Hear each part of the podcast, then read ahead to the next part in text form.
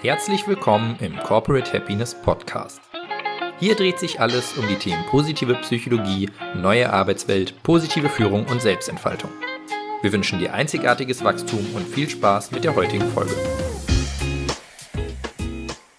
Fuck Positivity. Bitte nicht noch mehr Glück. Liebe Corporate Happiness Podcast Hörer und Hörerinnen, mit dieser sehr steilen These sage ich Hallo und willkommen zu einer neuen Folge hier im Corporate Happiness Podcast.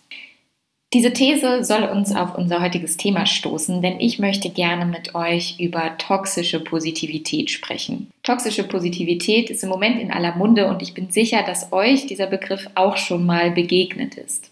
Toxische Positivität bezieht sich auf das zwanghafte Suchen von positiven Dingen und auf das Verdrängen von negativen Emotionen.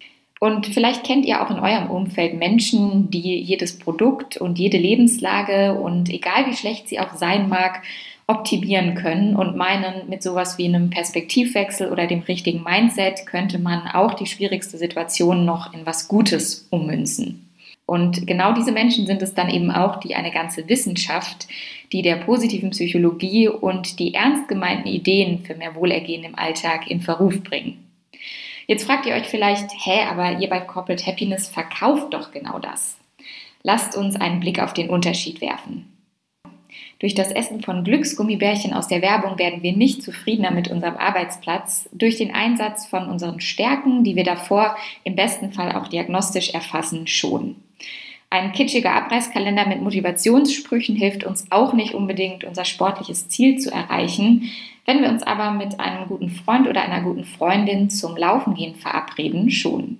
Es gibt also irgendwie einen Unterschied zwischen den wissenschaftlich erforschten und in ihrer Wirksamkeit eben auch erprobten Methoden, um das eigene Handeln zu gestalten und mehr Erfüllung zu finden und sowas wie einem konsumorientierten Glücksdiktat, das uns quasi auf Knopfdruck ein besseres Leben verspricht.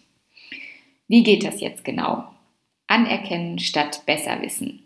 Wer jetzt von euch denkt, toxische Positivität, das habe ich schon mal gehört, betrifft mich aber gar nicht, darf sich nochmal kritisch überprüfen.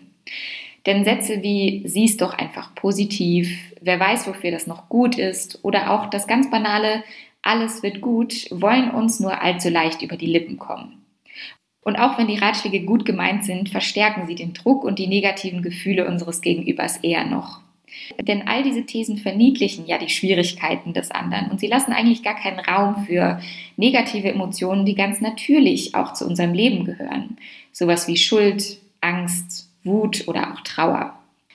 Dabei wissen wir aus unzähligen Studien zum Thema Coping, also zum Umgang mit Problemen, dass dieser meistens dann gelingt, wenn wir auch schwierige Situationen anerkennen und würdigen können.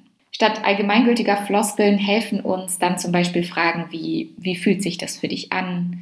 Was ist jetzt hilfreich für dich? Oder auch das ganz einfache, was brauchst du jetzt? Wenn ihr jemanden unterstützen wollt, dann helfen auch manchmal Worte wie ich bin für dich da. Und auch wenn sich das für dich jetzt viel, viel passiver anfühlt, steckt in diesen kleinen, sehr einfühlsamen Worten viel mehr Kraft und Trost, als unser Gegenüber mit der Positivitätskeule niederzustrecken. Wenn ihr das ausprobiert, dann schreibt uns doch gerne mal eure Erfahrungen in die Kommentare. Worum es also eigentlich geht. Akzeptanz und gesunder Optimismus. Wie also gelingt uns denn jetzt der Balanceakt zwischen einer gesunden positiven Haltung und dem Anerkennen von schwierigen und negativen Emotionen? Dazu helfen uns zwei Begriffe. Der eine lautet Akzeptanz und der andere lautet Hoffnung. Der Ansatz, negativen Gefühlen, Situationen oder auch ganzen Lebenslagen erstmal komplett neutral zu begegnen, hat seine Wurzeln im Achtsamkeitstraining.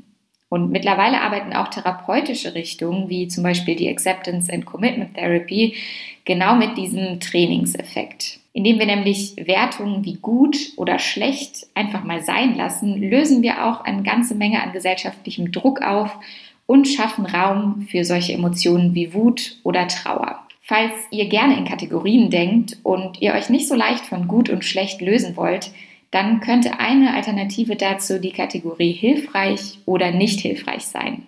Und die bringt uns oft sehr viel weiter voran, denn vermeintlich negative Emotionen sind eben auch hilfreiche Emotionen, indem sie unsere Psyche und unseren Körper gesund halten.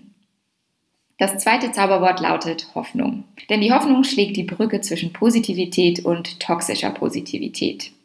Astrid Schütz hat mal gesagt, Optimisten erkennen zwar, dass etwas negativ ist, aber sie haben die Hoffnung, dass es positiv ausgeht. Hoffnung kann also sowas wie eine Strategie sein, ein Werkzeug, um Schwieriges anzuerkennen und gleichzeitig generell den Optimismus aufrechtzuerhalten.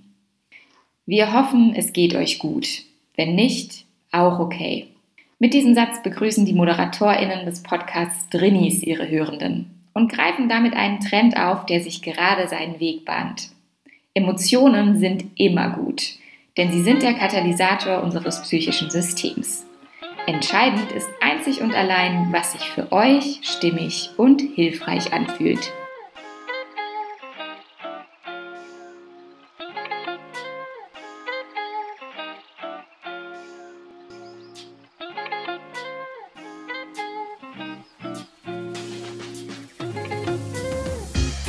Vielen Dank, dass du dir unsere heutige Folge des Corporate Happiness Podcasts angehört hast. Wir hoffen, dass sie dir gefallen hat. Lass uns doch gerne eine Bewertung auf iTunes da. Folge uns auf dem Podcast-Kanal deiner Wahl oder schau gerne auf unserer Website vorbei corporate-happiness.de. Hier findest du auch unseren Blog mit spannenden Beiträgen rund um die positive Psychologie und die neue Arbeitswelt. Und du kannst dich dort auch in unseren Newsletter eintragen, um immer auf dem Laufenden zu bleiben. Wir wünschen dir noch eine schöne Woche und freuen uns, dich bei unserer nächsten Folge begrüßen zu dürfen. Dein Team von Corporate Happiness.